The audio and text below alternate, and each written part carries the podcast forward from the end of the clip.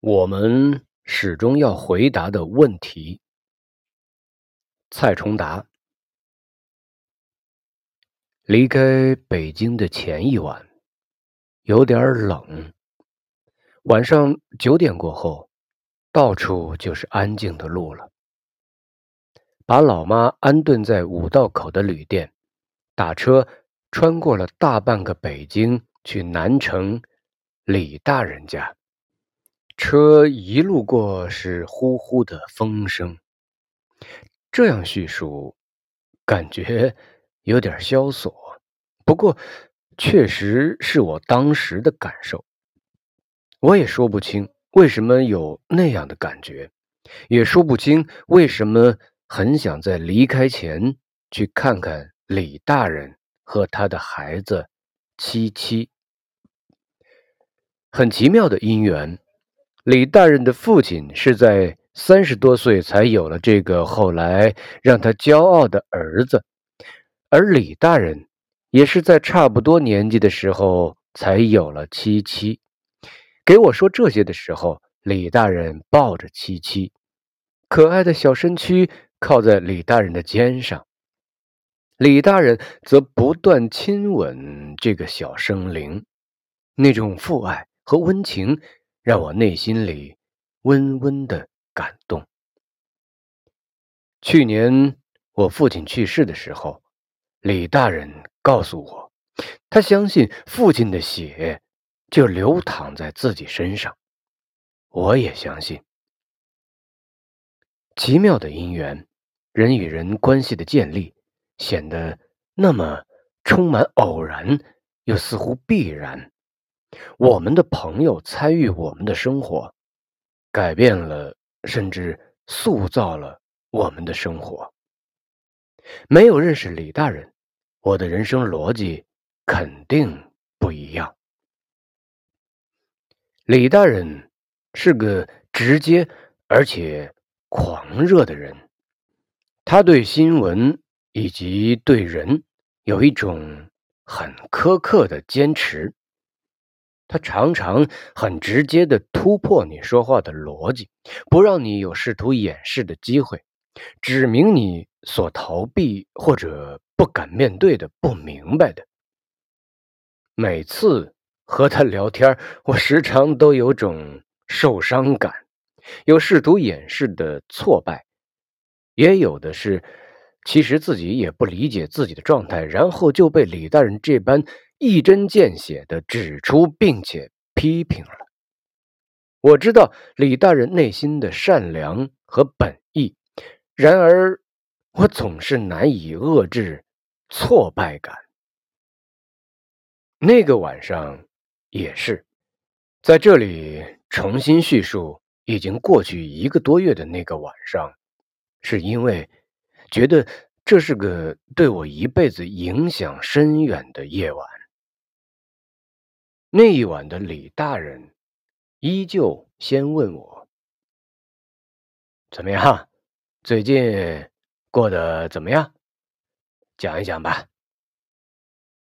然后我开始讲，讲父亲去世过后，在我老家的这半年，讲我为什么坚持要从北京辞职回去陪老妈。讲我在老家那个小镇骑着摩托车，没有目的，也没有刻意的四处乱逛。讲我的无所事事，讲我提不起工作的兴趣，以及讲我对这种状态的恐惧。李大人习惯在说话前笑一笑，然后开始说：“ 那都是借口。”你父亲的死其实不是造成你现在状态的根本原因，你只是用这个事情来掩饰或者逃避自己不想回答的问题。我当时很真诚的相信，从八年前父亲的中风起，我就开始了围绕于父亲的病。这个家庭负担的人生和工作规划，我觉得我前段时间的状态很容易理解。失去了此前八年来工作和生活的中心，我的迷惘理所当然。在这个逻辑下，我会着急能否成名，着急能否赶快写本畅销书，都有理由，因为我要扛起这个偏瘫的家庭。当李大人这么说时，我很不能接受，我非常生气。不过他接下去的一句话让我懂了他的意思：“ 你呀，你根本还不知道怎么生活，你始终没勇气回答这个问题。”他没有说下去，我或许明白了。他想说的是，在不知道怎么生活的情况下，我会采用的是一种现成的、狭隘的、充满功利而且市侩的逻辑。怎么能尽快挣钱，以及怎么能尽量成名？用好听的词汇，就是所谓梦想和责任。此刻，我在重新叙述的时候。已经理解李大人的用心，我很珍惜他的话。我，或许许多人都在不知道如何生活的情况下，往往采用最容易掩饰或者最常用的借口：理想或者责任。回福建的这几天，我自己在想。八年前的我，年纪刚好到了要思考、确定自己如何生活、确立一生的生存目标的时候，却因为家庭意外的病痛，就借此逃避回答了。我疯狂工作，不让自己有空余时间，除了真实的生存压力，还在于。根本不敢让自己有空余的时间，因为时间一空下来，我就要回答怎么去填充时间，怎么去面对生活，去回答这个问题。我要怎么生活？我真正喜欢的是什么？我真正享受什么？我根本不敢去判断自己的人生。也把握不住自己的人生，我逃避了，我躲在所谓对家庭的责任后，躲在所谓对新闻的追求和梦想中。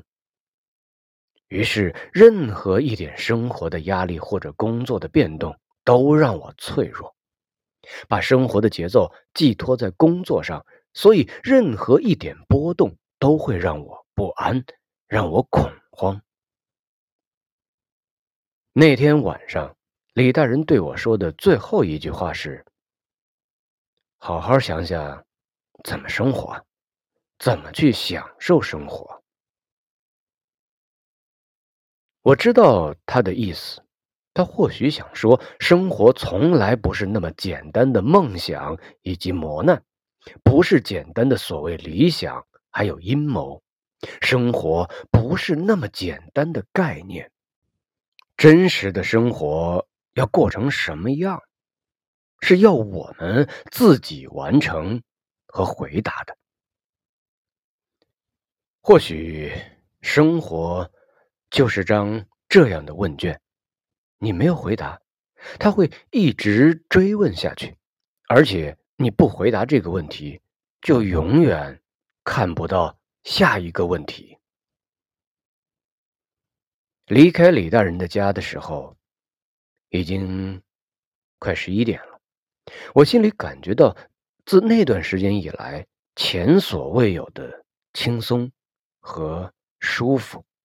在此前，我不愿意和许多关心我的朋友联系，不愿意开口说话。或许也在于我不知道如何回答自己，如何和自己相处，更不知道。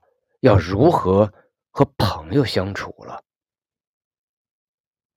那天晚上，我着急着要和挂掉他多次电话的好友陈刚联系。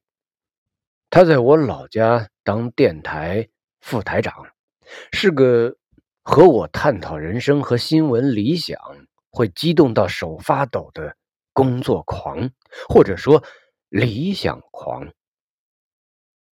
在我父亲刚去世的时候，他常常打电话给我鼓气。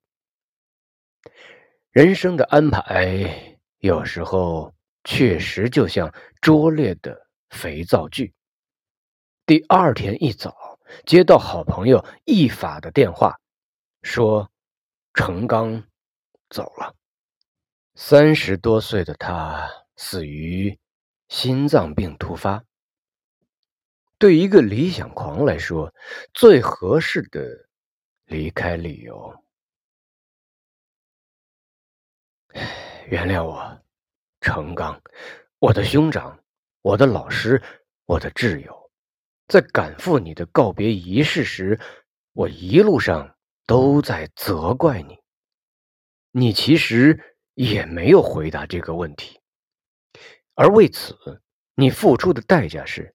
留下孤单的妻女，还有为了你无限遗憾的这群朋友，我真想好好和你聊聊，关于我们要怎么享受生活，而不是如何让虚妄的梦想膨胀自己。我真的太想和你谈谈，什么才是我们最应该珍惜和最珍贵的。原谅我，父亲。从你生病开始，我就一直忙于在外面兼职赚钱，以为这样就能让你幸福。但当我看到我给你的唯一一张照片被你摸到都已经发白的时候，才知道自己恰恰剥夺了我所能给你的最好的东西。